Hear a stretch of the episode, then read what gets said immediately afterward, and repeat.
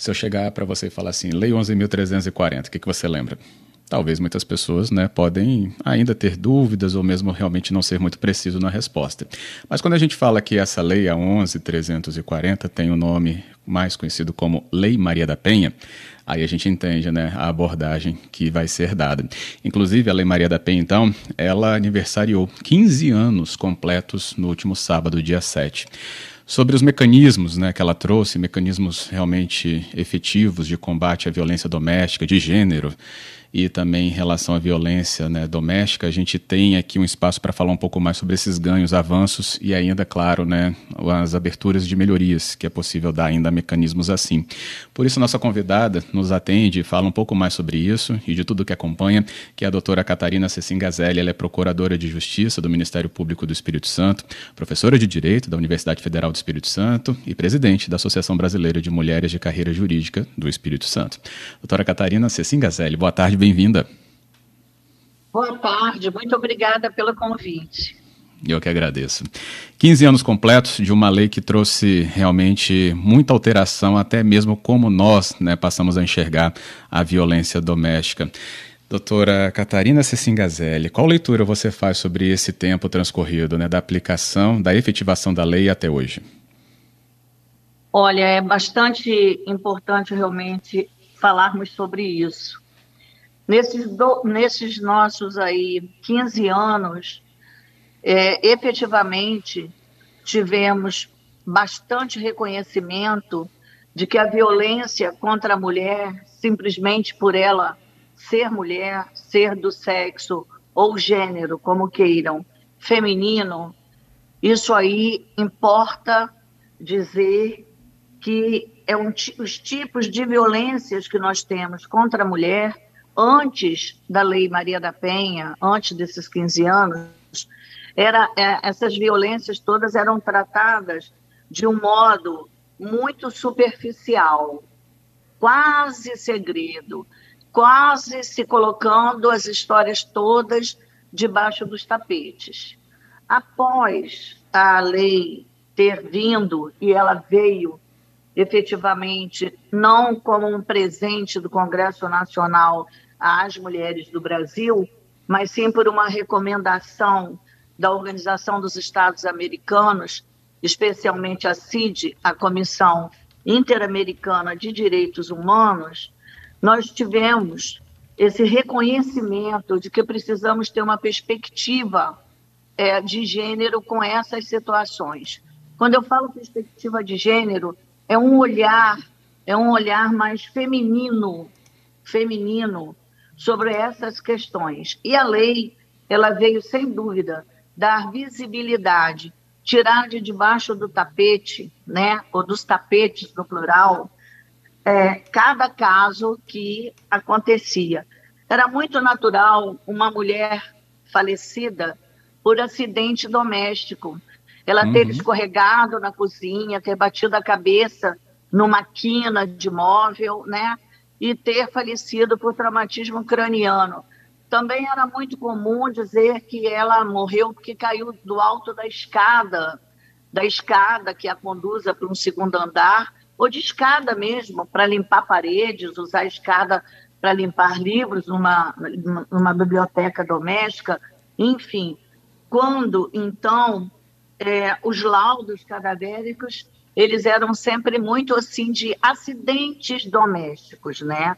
Com a Lei Maria da Penha, a visibilidade da questão de gênero, ela ficou muito forte e nós passamos então a verificar um número muito maior de denúncias de crimes contra as mulheres no espaço doméstico e familiar e também aumentar o número de assassinatos dentro de casa, outros crimes e os assassinatos, né, especialmente dentro de casa contra elas, contra as mulheres.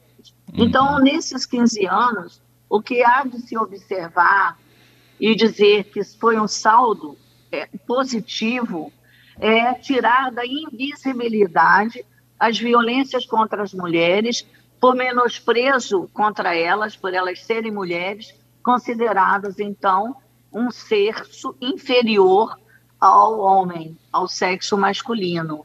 Essa inferioridade suposta dela, submissão dela, e a super, suposta superioridade dele, do masculino, né? Isso é uma questão de educação, é uma questão sociocultural. A nossa cultura, que aí é, é, é sempre dito, né? Qualquer pessoa que trabalhe com essa matéria vem dizendo que a nossa cultura é machista, ela é patriarcal, né? Ela é sexista, correto? Essa situação toda. Essa cultura desde a nossa colonização europeia, né? Nós herdamos é, esse fardo sobre os ombros e os homens é, herdaram o fardo de que tem que ter sucesso, que tem que manter a casa, né? Que ele tem que prover todo mundo. Então, uhum. aquele sistema patriarcal de família da colonização brasileira, né, ela ainda é observada em algumas regiões do país ou em alguns lares, até mesmo em cidades grandes, quando o homem ele é cobrado, se ele perde o emprego, por exemplo, ele é cobrado, e como a mulher é cobrada quando ela arruma um emprego para ela poder fazer passe a despesas da casa. Então, é como se Sim. fosse errado ainda a mulher ter um sucesso lá fora e errado um homem ter uma derrota de um desemprego, por exemplo, quando não devia ser assim. Masculinidades e feminilidades deveriam ser tidas no mesmo patamar, ou seja, homens e mulheres iguais em direitos e em deveres, em obrigações. Então, não se cobrar tanto do homem essa superioridade, que muitas vezes, na construção da sua masculinidade, um ou outro entende que masculinidade, que virilidade é, são sinônimas ou estão pertinho né, do termo violência e que para ser viril precisa de ser violento. Então, uhum. isso tudo é uma cultura que nós herdamos, que nós que trabalhamos com essas questões afetas aí à Lei Maria da Penha, o que acontece através da lei, a gente luta com seminários, com entrevistas. Eu agradeço muito a CBN ter feito esse convite, porque a imprensa é a nossa maior aliada, né, em passar para a população os direitos das mulheres, os direitos dos homens, a questão psicológica, várias questões que abrangem uma conjugalidade, né, Fábio? Uma Sim. conjugalidade. Tem um ponto, é, ouvindo a, a, o seu panorama, doutora, realmente é, é, claro, né, essa transformação e esse olhar aqui para o nosso olhar hoje até está muito mais atento, né, a essas nuances que você foi trazendo. Agora, doutora, é, muitas leis não pegaram, né? Por que, que essa, em específico, já está tão mais é, próxima de nós? Como eu falei, hoje é mais perceptível, né? nuances da violência doméstica, né? da tentativa de ser, então, esse masculino superior ao feminino, né? isso tudo fica muito mais claro. Na sua leitura, experiência, o uhum. que, que foi ali importante para essa lei, vou usar essas aspas, né? pegar? É, a importância foi, em primeiro lugar, que essa lei ela foi elaborada, ela foi rascunhada por um coletivo feminista, um coletivo de foi um consórcio, né, de, de coletivos feministas, um verdadeiro consórcio. Essas mulheres feministas fizeram um projeto de lei e levaram ao presidente da República, Lula, na época, porque ele queria saber a questão da dona, da senhora, né, mestre em farmácia, a Maria da Penha Maia Fernandes, como que ela conseguiu ter levado o caso dela para fora do país, o ramo de direito internacional, direitos humanos das mulheres. Uhum. Então ele convidou, ele convidou o presidente, esses consórcios que ajudaram a Maria da Penha, correto? E, e elas trouxeram então já debaixo do braço lá, né, um projetinho de lei que era feito nessa perspectiva feminina, né? A perspectiva, o olhar da mulher, porque a legislação ela ainda é masculinizada, né? são mais homens fazendo projetos do que mulheres. Né? Na, então, nós temos no Congresso Nacional um número muito maior de homens do que de mulheres. É, então, elas levaram lá e chegaram à conclusão, junto com a Secretaria das Mulheres, SPM, Secretaria aqui da, da, de Políticas Públicas para Mulheres da Presidência da República, é, então, os coletivos, a SPM, junto com o presidente, chegaram à conclusão de convidar mulheres parlamentares. Então, a, é uma lei que foi criada praticamente a, com apenas o olhar das mulheres, mas com total apoio dos homens. Então, é uma lei que, na sua realização, na sua elaboração, nas suas etapas do processo legislativo, que tem lá né, todas as suas etapas, Sim. todas as comissões para serem investigadas ali, votadas. Os homens tiveram a delicadeza, a compreensão, os parlamentares homens, de combinarem que toda a relatoria de cada comissão seria de uma mulher, de uma parlamentar mulher, correto? Isso aí já foi um, uma coisa nova, né? E bem importante. Então, é, é uma lei que já começa com o entendimento dos próprios parlamentares que era algo muito sério, que nós tínhamos que trabalhar de modo muito sério. Então, nada melhor do que o olhar dessas mulheres parlamentares e daquelas feministas que tinham inicialmente ajudado a senhora Maria da Penha Maia Fernandes. Uhum é um dado que às vezes passa despercebido, é natural passar despercebido, né? Mas é porque nem todo mundo sabe a história que foi, o movimento que foi na realização dessas comissões, na, nas elaborações nossas é, de relatório. Sim, e, é por isso que é importante entender. Participou, né?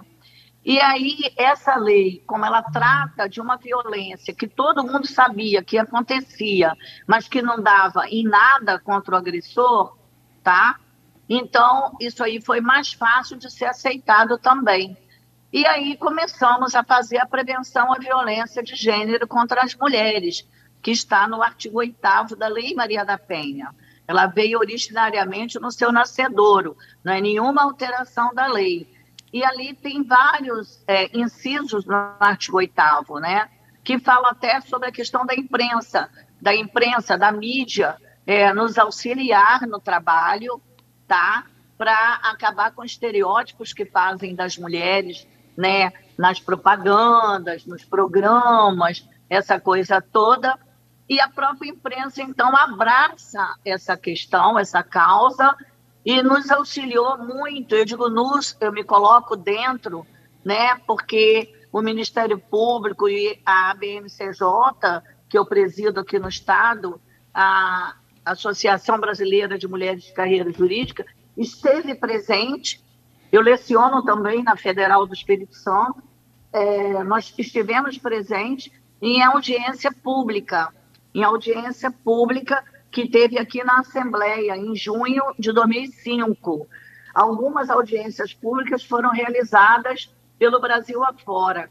Sim, então, ela sim. é uma lei que ela escutou mulheres e homens, é, por exemplo, presidentes de comissão de, de associações de bairro, tá?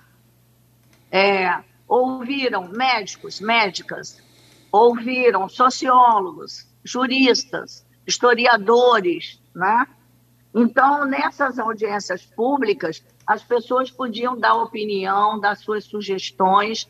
Então, foi uma lei com muita participação popular. Daí pega, entendeu? Aquela lei que a gente chama, entre aspas, que não pega, Fábio, na minha modesta opinião, é aquela lei que vem, que a gente chama de cima para baixo.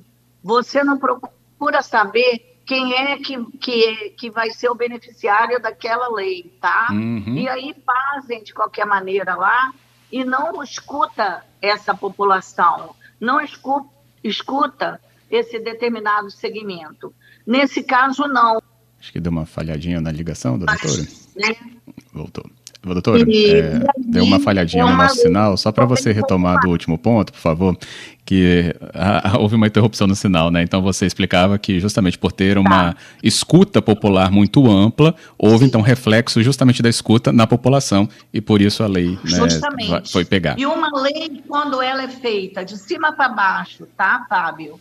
E que uh, a população não participa, não é ouvida, não pode dar opinião, ela, às vezes ela não pega, é uma lei que não pega, porque é uma lei que vem de um jeito que não vai adiantar para aquele possível beneficiário ou beneficiária dessa lei. Já uhum. nesse caso, não. as pessoas foram ouvidas, participaram, várias capitais do país tiveram audiência pública, nós aqui tivemos audiência pública, eu assumei a tribuna na época, né? Em nome, em nome do Ministério Público e da UFES, do Departamento de Direito da UFES, é, colocando sugestão de artigos, dois artigos que até foram aceitos, estão dentro da Lei Maria da Penha. Sim. As associações aqui de bairros, essas mais politizadas, digamos assim, estiveram dentro da Assembleia Legislativa nossa. Foi bastante é, interessante. Em outros casos também, é, eu tenho amigos aí e amigas pelo Brasil afora, né? E aí o pessoal falando como foi na, na capital de cada um, foi algo assim bastante forte, né? Impactou. Sim, então isso eu creio que também nos ajuda a essa essa colocação e a visibilidade, né? Que todo mundo vem dando, Tribunal de Justiça, Secretaria de Segurança Pública, as faculdades, né? É, várias instituições, o próprio Ministério Público, com o núcleo de violência contra a mulher, com a doutora Cristiane Esteves, atualmente é ela que está à frente, né, o NEVID, nós temos o FONAVID, que é um Fórum Nacional de Juízas e Juízes é, que trabalham com violência doméstica, nós temos a nível nacional a comissão permanente, a comissão permanente, né, de enfrentamento a essa violência, a COPEVID, que ela é do Ministério Público Brasileiro. Que então, são instrumentos são necessários, né, para a aplicação da lei, né? Essas questões. E é um trabalho, viu, Fábio, que tem que ser permanente. Com certeza. Ele vigilante. não pode ser episódio por isso.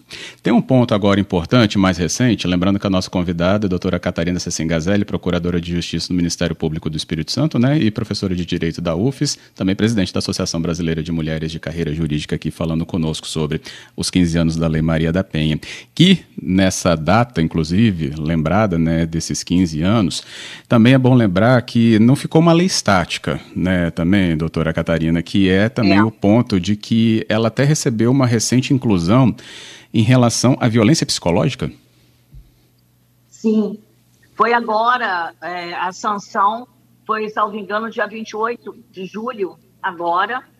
Nós tivemos a, a sanção, né, de uma, de uma lei em que nós tivemos algumas alterações e dentre essas alterações nós tivemos a colocação do crime chamado crime é, de violência psicológica. A violência psicológica, ela entrou então agora para o Código Penal, é, a lei entrou em vigor na data da publicação dela, né? Ela já entrou em vigor. É, o artigo 147 ganhou agora a linha B a linha A tinha sido daquele crime de perseguição, Fábio, o stalking dos americanos, hum, né? Sim. E agora a linha B é a violência psicológica é, contra a mulher, que diz o seguinte agora, o 147B, causar dano emocional à mulher que a prejudique e perturbe seu pleno desenvolvimento ou que vise a degradar ou a controlar suas ações, comportamentos, crenças e decisões. Mediante como, né? Mediante ameaça, constrangimento, humilhação, manipulação, isolamento, chantagem, ridicularização, limitação do direito de ir e vir ou qualquer outro meio que, que cause prejuízo à saúde psicológica e também à, à sua autodeterminação. O 147, então, B, não está posto apenas para a Lei Maria da Penha. É um crime para a mulher na situação da Lei Maria da Penha ou em outro contexto tá, social.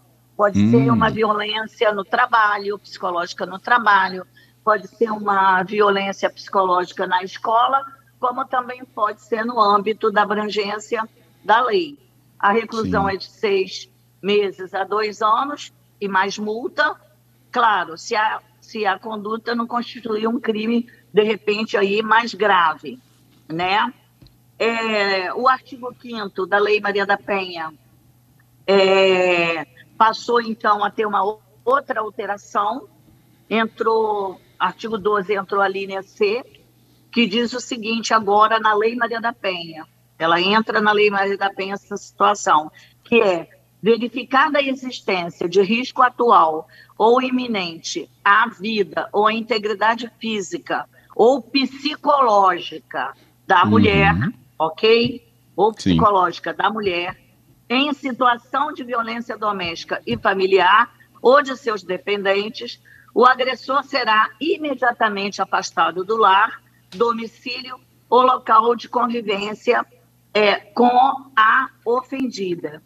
E aí a gente puxa esse, esse assunto da violência psicológica para, na mesma lei, que foi a Lei 14.188, agora, do final de julho, é, a gente puxa aqui para a questão da lesão corporal leve, do artigo 129 do Código Penal. Foi colocado agora um parágrafo 13, em que diz: se a lesão for praticada contra a mulher por razões da condição do sexo feminino, nos termos do parágrafo 2A do artigo 121 deste Código, reclusão de 1 a 4 anos. Então, o que, que significa, nos termos do parágrafo 2A do artigo 121, é a questão do feminicídio, né? Sim. Então, quando ocorre feminicídio, então naquelas situações de menosprezo contra a mulher ou violência doméstica, a lesão corporal leve contra a mulher, tá? Então será de 1 a 4 anos. É nesta mesma lei ela altera o artigo 129, colocando o parágrafo terceiro. Essa lei cria, né, cria também o 144, letra B, que é a violência psicológica, e altera o artigo 12, colocando a letra C da Lei Maria da Penha. Então, uhum. isso aqui tudo é um aprimorar, né, digamos assim, meio poético, né? É meio aperfeiçoar, né? É, a lei.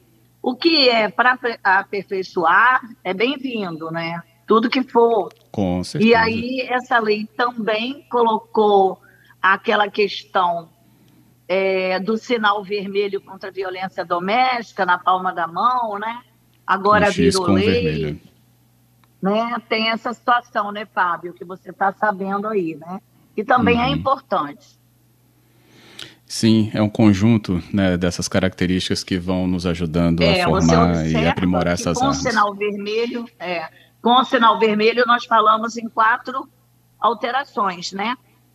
Código Penal, o 129, 147, artigo 12 da Lei Maria da Penha e o sinal vermelho contra a violência doméstica. Então, são quatro situações que essa lei veio trazer. E é bom, uhum. é bom também lembrar, Fábio, que logo no início da nossa lei Maria da Penha, eu passei raiva numa época aí, viu, cá para nós. É, era muito complicado, porque as pessoas falavam assim, e o namorado? Se for para o namorado, cabe lei Maria da Penha? E a empregada doméstica, se for estuprada, cabe a lei Maria da Penha, né? Havia muita dúvida, que foram sendo sanadas essas dúvidas sim, através sim. dos julgamentos. Via de regra, esses julgamentos iam para o STJ, né? Para Brasília. E lá em Brasília ficou consignado que namorado sim, que a hipossuficiência da mulher não tem também nada a ver com a situação financeira dela, com a uhum. situação intelectual dela, enfim.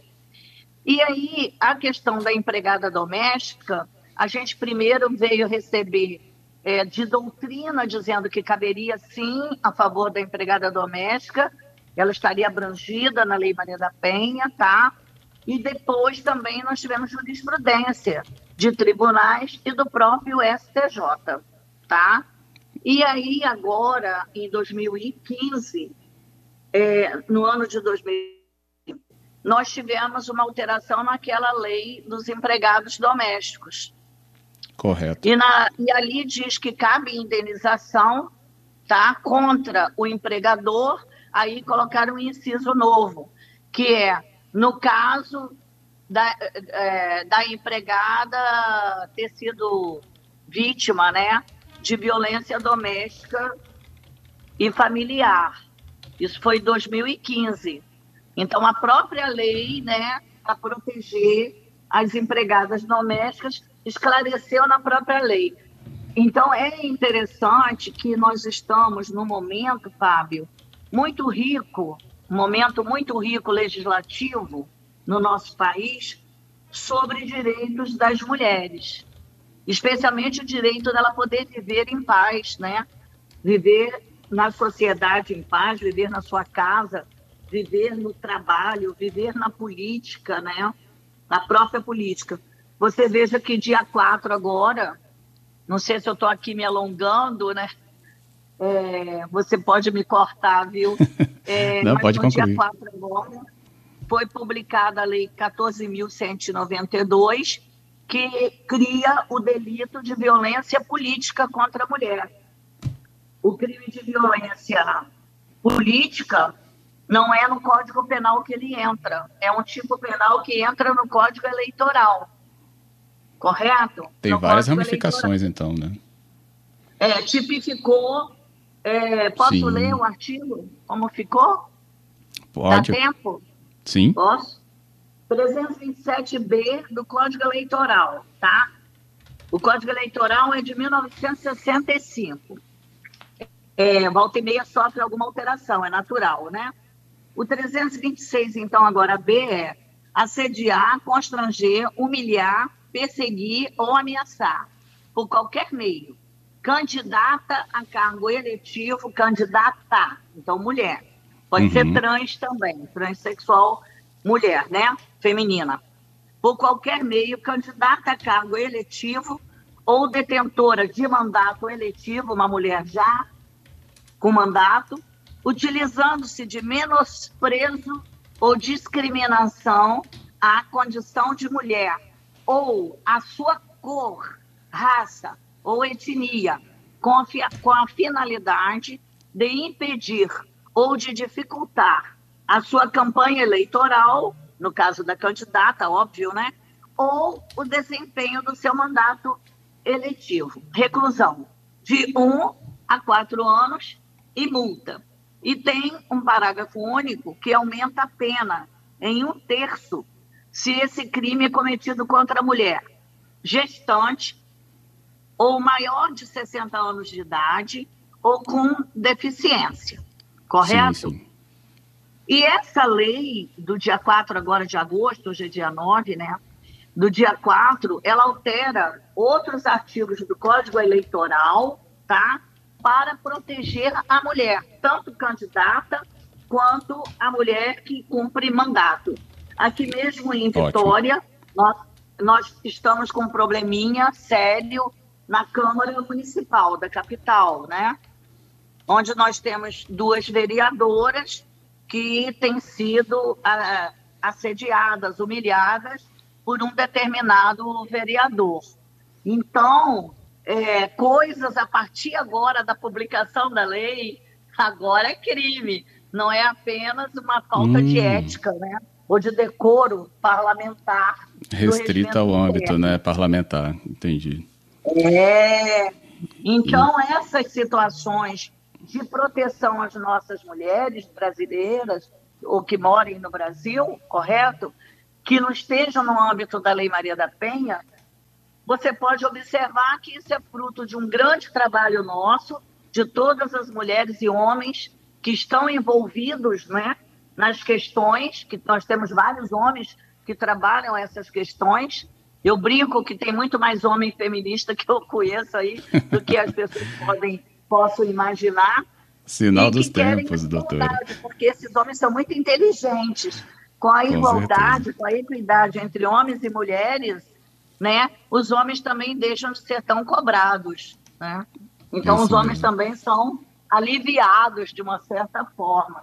E essa Lei Maria da Penha, então, ela está inspirando na questão da política, está inspirando em outras questões, né? Você observa a visibilidade da lei, a sua primeira pergunta ali, né? Primeira Excelente. colocação, Fábio, que você colocou. Uhum. Muito importante. É justamente porque a sociedade é diversa, a aplicação né, acaba sendo também tão assertiva nessas diferentes nuances, né, como a gente foi entendendo com a sua ajuda aqui durante a sua explicação, doutor. E até por conta disso que a gente quer ver né, que a aplicação né, justa e necessária acabe também influenciando né, nos índices que a gente tem lá na ponta né, sobre os atendimentos né, em delegacias, as medidas protetivas e o índice né, de redução, eu acho que são né, os números mais duros disso, tudo, que é o Não. número né, de óbitos no feminicídio, né, no registro do feminicídio. Então, se é a gente não tiver triste. essa noção, é. É, a gente teria realmente um, um, um, ponto ainda, obstáculos a enfrentar. Temos vários, mas o avanço foi nítido nesse sentido. Ótimo. É. Bem, eu vou aqui trazer o meu agradecimento, e ele é realmente genuíno, porque nós conseguimos trazer entendimento para o nosso ouvinte, doutor. Mas, assim, o limitador do tempo, né, ele é cruel com a gente também. É, eu, e eu por, com certeza, mas assim, o meu agradecimento é enorme. Eu tive aqui, por exemplo, a Clara dizendo que se a gente não tiver entendimento disso, nunca haverá né, implementação de direitos. A Larissa também mandou aqui para mim, né, o avanço da lei, ela é nítida, a diferença do tratamento da violência entre a minha mãe e a minha geração. E isso tão, oh. tem né, a relevância desse olhar, como a gente até falou. E ainda aqui, uhum. Armando Miranda Filho, procurador-chefe da União no Espírito Santo, ele falando, conheço essa voz e me traz excelentes memórias da professora Catarina Cicingazelli, a quem mando um grande abraço. Não a vejo há alguns anos, hein, que eu não vou nem registrar aqui, Armando, mas ele fala, sempre realizou um excelente trabalho no Ministério Público na luta pelos direitos dos hipossuficientes. Agradeço. E olha, tem que ter encontro aí, senão não vou falar essa data aqui para nem né, virar motivo de outra é. discussão. É, mas é assim mesmo, né? É Com assim certeza. mesmo. Queria agradecer Muito mais uma vez, doutora. Eu, tá?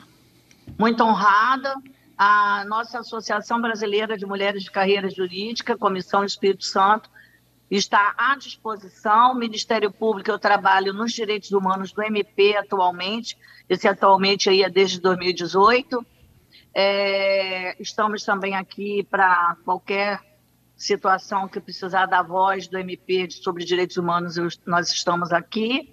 E na UFES também, no Departamento de Direito, que aí seria motivo de outro dia, outro, outra conversa, daquela questão né, que a gente sabe que existe a violência contra a mulher no meio estudantil, no meio escolar brasileiro, no meio acadêmico. A violência né, que também existe e querem sempre deixar invisível, né? Então, uhum. a violência contra a mulher, nossa, é é uma loucura. É uma loucura. É. Mas vamos reeducar essas pessoas, né, Fábio? Por vamos isso. Reeducar. E usar os instrumentos que ah, estão à disposição, né? Jurídicos, inclusive, sim, legislativos sim. também. É, verdade. Muito obrigada. Eu que agradeço, que isso. Obrigado, doutora Catarina. Até uma próxima oportunidade, já com temas, inclusive, levantados por você mesmo. Estarei atento aqui para essa tá pauta joia. acontecer. Tá joia, muito obrigada. Boa tarde. A todos.